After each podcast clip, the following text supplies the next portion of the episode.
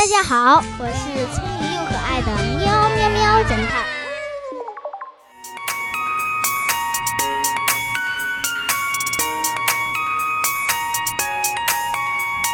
一架飞机在高空中飞行，空姐正在给乘客们发饮料。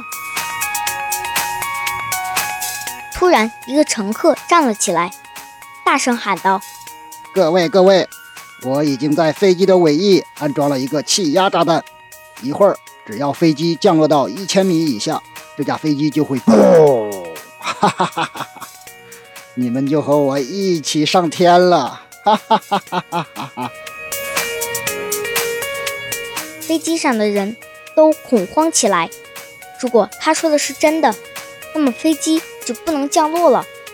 可是不降落，飞机上的燃料也总会用完的。机组人员立即制服了这个恐怖分子，机长马上和飞行员商量解决的办法，同时也与地面取得了联系。工作人员很快给他们找到了一个军用机场，安排他们在那里紧急降落。很快，飞机安全降落在了那个军用机场。炸弹虽然还固定在飞机的尾翼，但是并没有爆炸。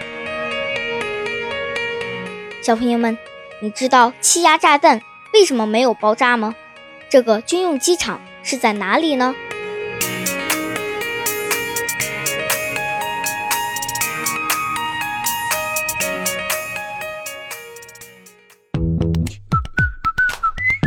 现在是答案时间。